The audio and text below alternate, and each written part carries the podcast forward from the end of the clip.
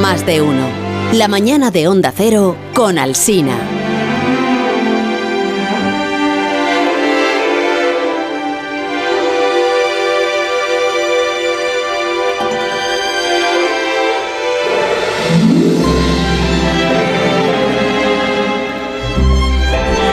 Los oyentes más fieles saben que este es un equipo de gente muy teatrera. que no, que nos encanta el teatro, quiero decir que. Y que entre nuestros autores predilectos, esto también lo sabe toda España, está Zorrilla. ¿Ah, sí? So- sí, somos, somos, ¿Somos muy, de somos Zorrilla? muy de Zorrilla. Ah, no sabía. Sí, muy de Zorrilla. Que sí, que es Viva verdad, Zorrilla. también. O sea, otra cosa no por aquí. Esto se corea todas las mañanas. Viva Zorrilla. Y sucede que hace unos minutos nos acaban de contar que justo en este momento está a punto de estrenarse una obra de Zorrilla en un teatrito de Bilbao, que no es el Arriaga, es un teatro mucho más modesto.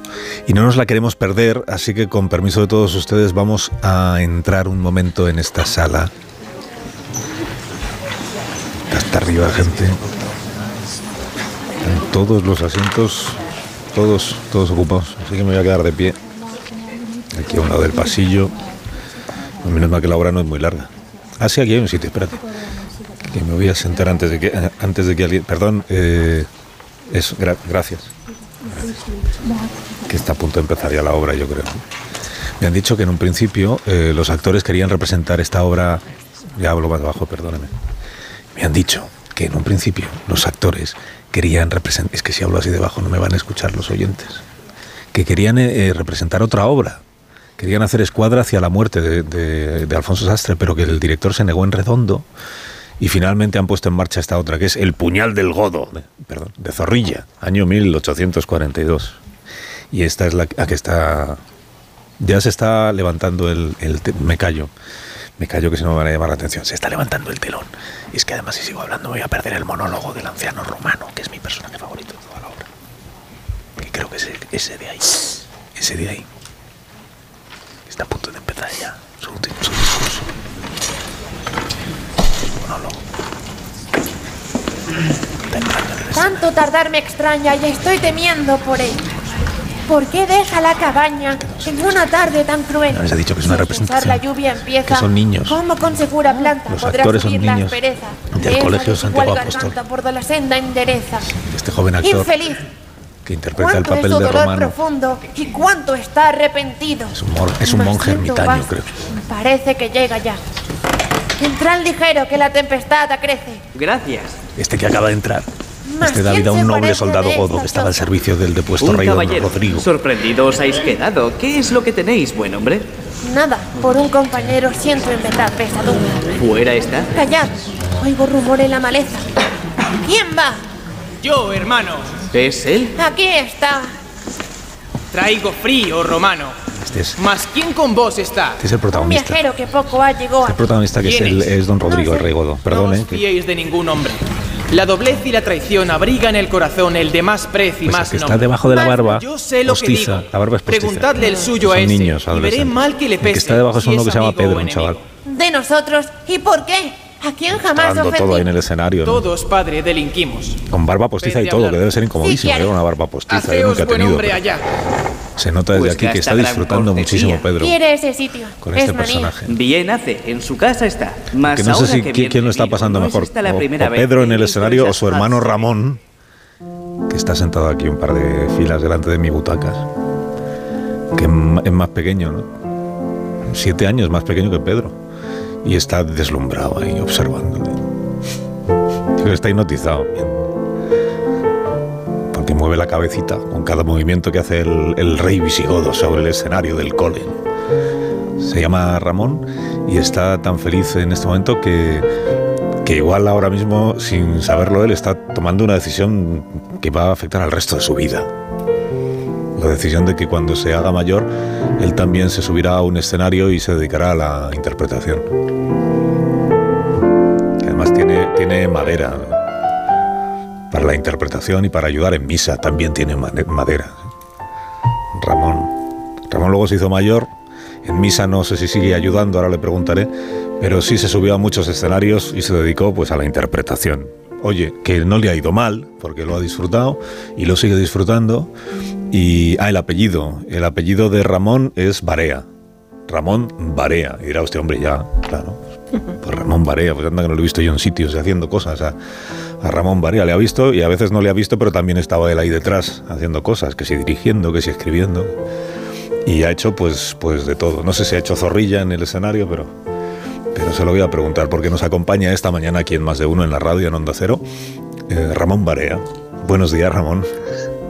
Muy buenos días, Carlos. Menuda introducción, menudo paseo que nos has dado por el teatro. Y, Qué bonito es irse al teatro a estas horas, ¿no te parece?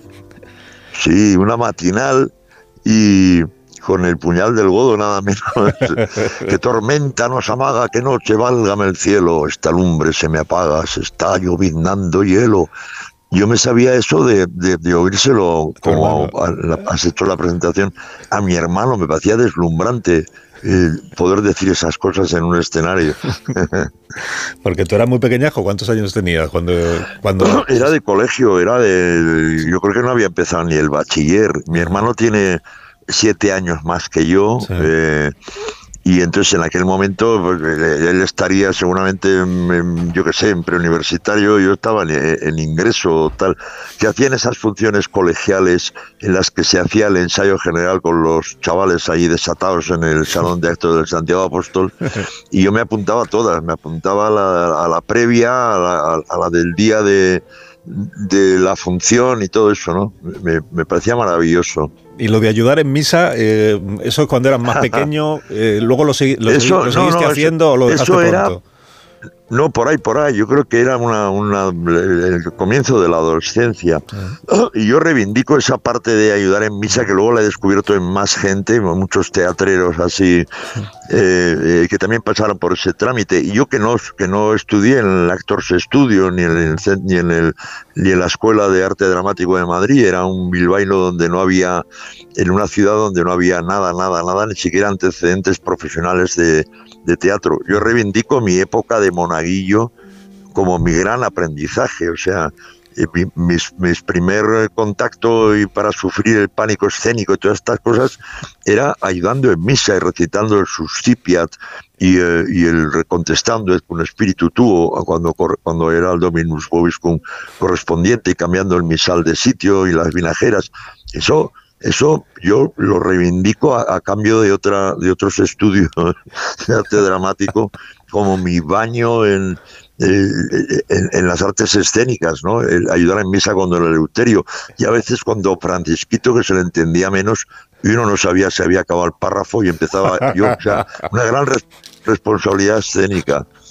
Ramón, perdona, pero el monaguillo siempre ha salido en el cine y en, y en muchos otros sitios, como el más revoltoso, el más pícaro, el más... ¿Tú cómo eras? ¿También eres así o no? Bueno, yo, ¿qué va? Yo he sido, eh, Begoña, buenos días. Buenos he días. sido eh, obediente, quiero decir que era un, un monaguillo que se tomaba en serio el asunto, o sea, que yo quería que me estuviese bien, porque era monaguillo vestido de, de rojo por abajo, de- el- con el, el- el alba esta por arriba y tal. O sea, y que ayudabas a vestir al cura y a ponerle el, el cinturón ese, el cordón y tal. O sea, era todo, era todo un ritual que bueno, ya me, a mí me cuenten lo que sea del teatro no y de los japoneses, pero para mí todo el ritual de, de vestir, de ponerse el esto, de salir y de, y de actuar, eh, pa- para mí es la gran escuela, ha sido mi gran escuela. Claro. Pero yo era obediente, Begoña, no, no, no era el monaguillo, el monaguillo pillo. Que se bebía el vino.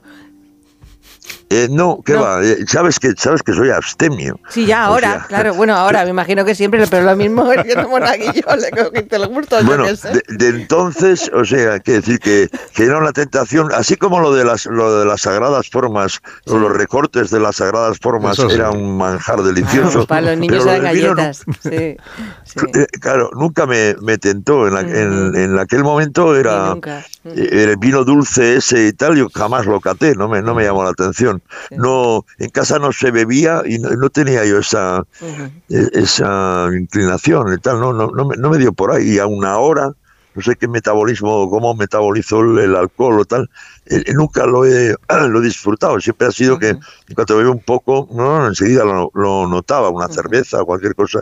Así que he renunciado. Cuando estoy con amigos o en rodajes que la, la gente la vas conociendo y tal, y, y vas a comer y te ofrecen vino y dices, no, no, eh, no quiero, gracias, voy a beber agua, eh, que no bebo. Y ah, cuando ya cogen un poco de confianza, al final de la comida ya te preguntan directamente, ¿qué es, Ramón? ¿Qué has dejado de beber? Y tengo que explicar porque un vasco, tipo de Bilbao que no bebe y tal, es muy sospechoso. Sí, claro. sí, sí, algo oculta el, el de Bilbao. Oye, ¿y, y ahora en qué estás? Porque habéis terminado con, con la lucha por la vida en el Arriaga eh, el, me- el mes pasado.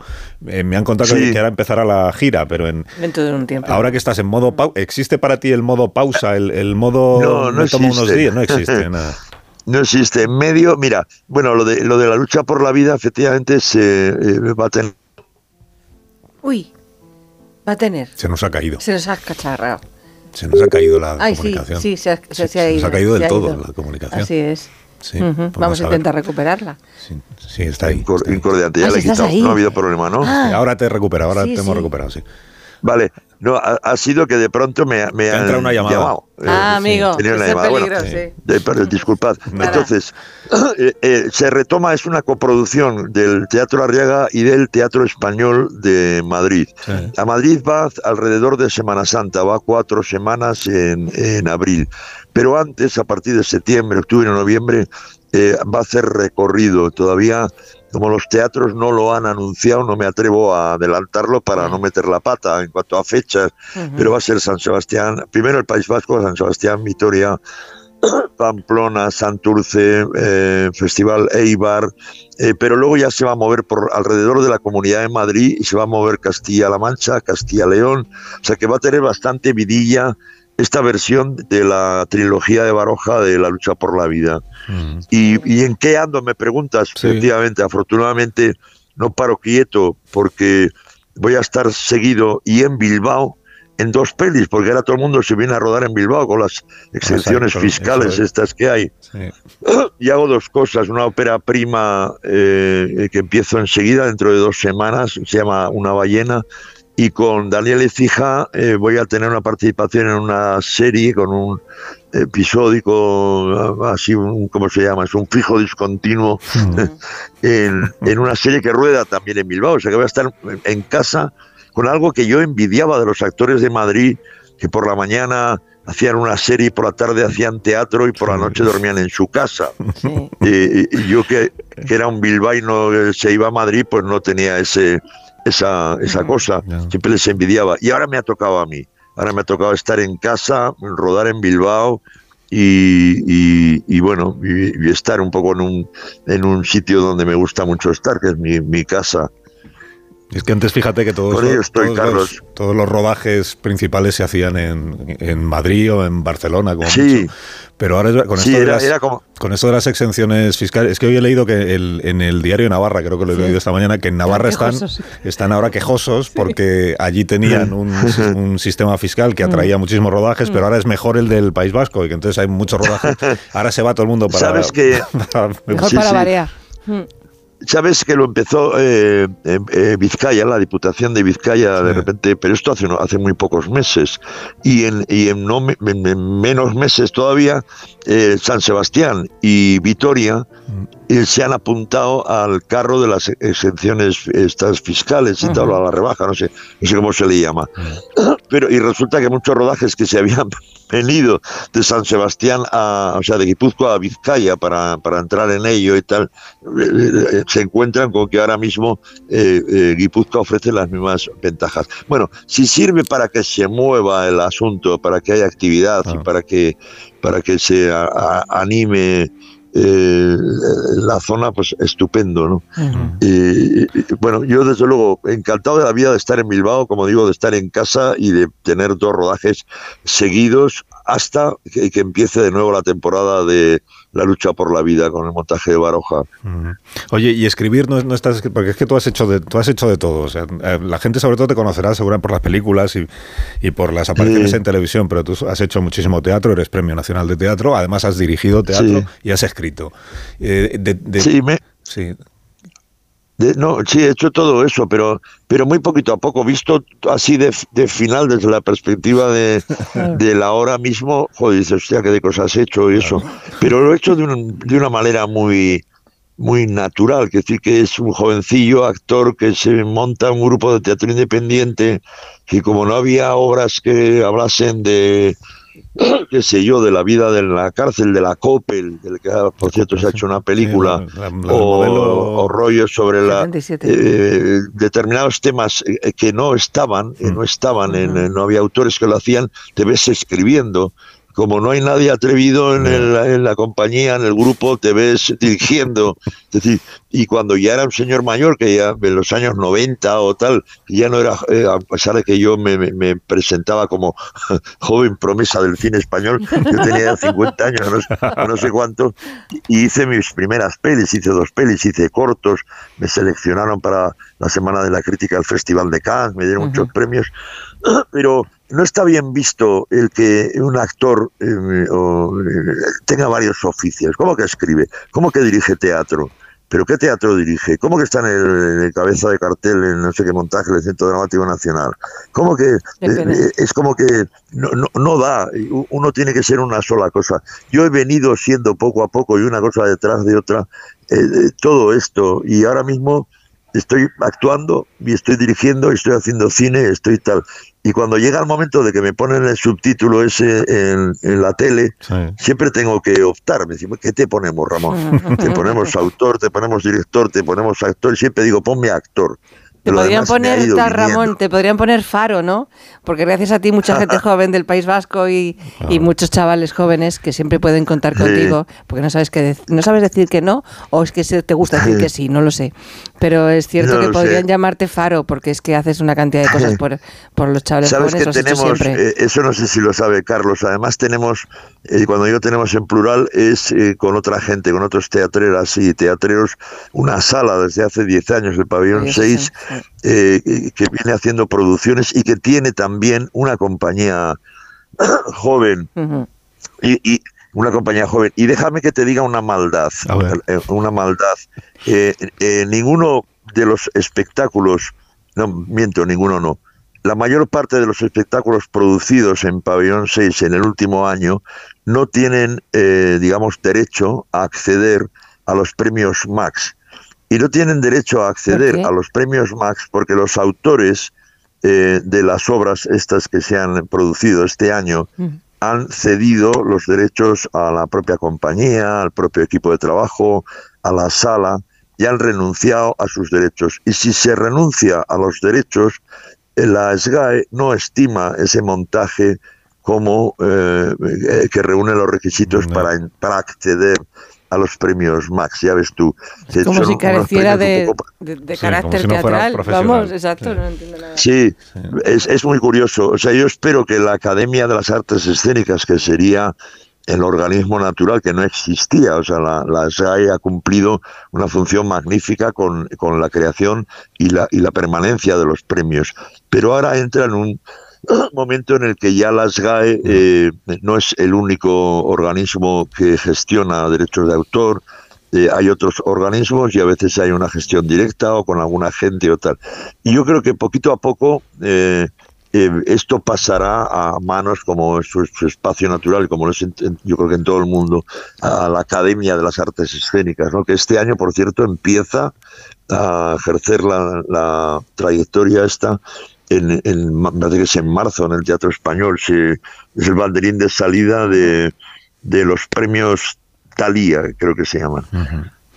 Fíjate, y, sí, y sí. eso que yo, Sí, mira, no, no soy muy de premios, o sea, te quiero decir que estoy encantado cuando me los dan y todo y todo, pero es- los, los- estos premios competitivos eh, siempre me han parecido ah, malvados, o sea, perversos. Es decir, ojalá los premios fuesen, em, em, es decir, no que compitan como en los Goyas, cinco, bueno, no sé cuántas, luego cinco, luego para que quede uno, porque se acumulan tantos perdedores, por lo bonito que sería eh, eh, un gran anuncio de la de las eh, jornadas de cada año para decir, bueno, estas películas hay que ver por esta, por esta razón, esta por esta otra, tal, en vez de decir quién ha ganado y quién ha, quién ha perdido. Pero bueno, se ve que la sociedad está montada así. La sociedad está montada así y siempre te dicen eso, lo importante es participar y si no te lo dan este año, pues el año que viene tienes una... Hombre, es, verdad que luego al final eh, es raro que alguien que ha tenido una carrera muy sólida en algún momento no haya recibido algún premio. Algún caso conozco yo, pero pero es verdad que al final, en algún momento te acaban reconociendo la, carrera, que, no significa que... Sí, eso sí. Sabes que había una, una, una, de esas bromas de Fernando Fernán Gómez que decía, pero es todos los premios Max, o no sé, no sé si eran esos los de cine. ¿Qué es? Son esos que cada vez se lo dan a uno distinto.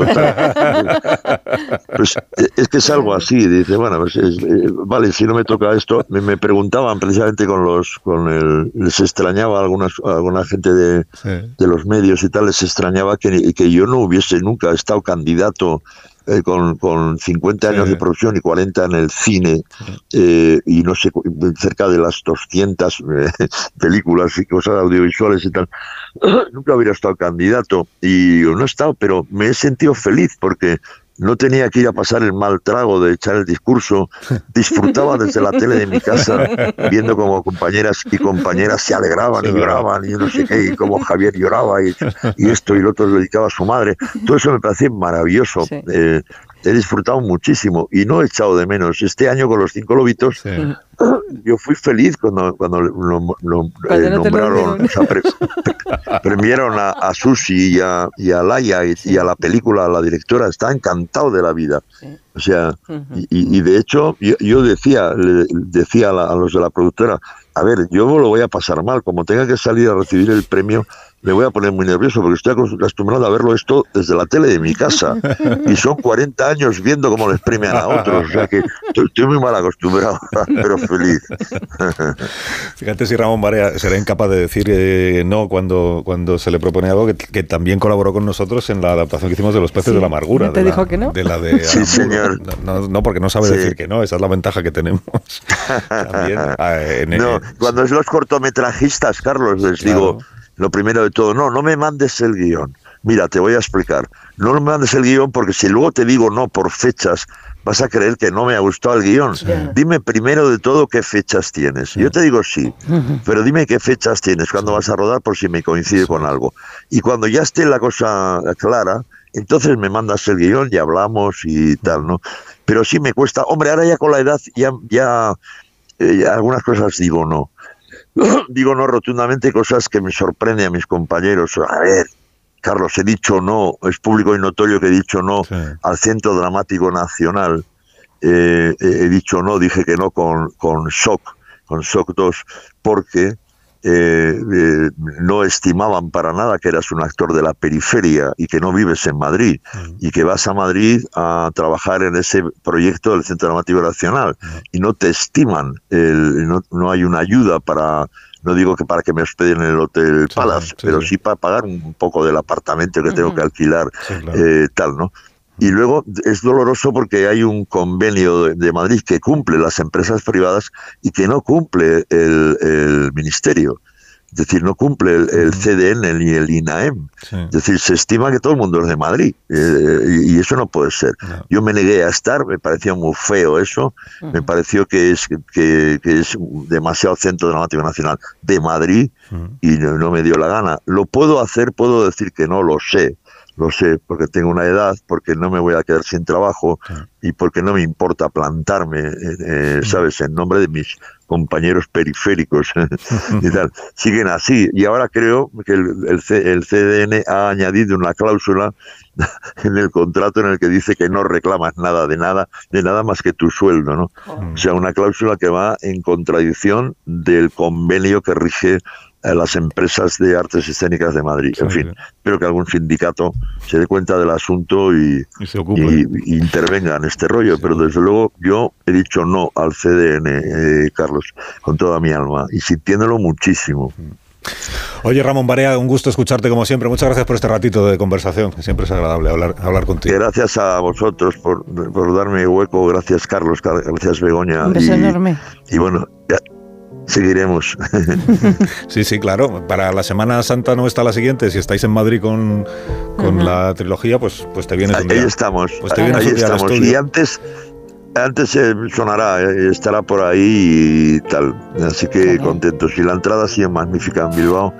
Dos semanas en el Arriaga, que, que bueno, que es un despegue. Vi- Tuvimos a los nietos, sobrinos, Sí. nietos, sobrina y sobrino nieto de, Pío. de, de Pío Baroja, de su hermana de Carmen Baroja. Y bueno, pues fue muy emocionante porque estaban encantados y, y le agradecieron y, y les sorprendió que fuera Bilbao quien hiciese el homenaje a, a Pío, ¿no? No fuese Guipúzcoa, que Sí. él vivió ahí mucho, Navarra o Madrid, que fue un homenaje tardío.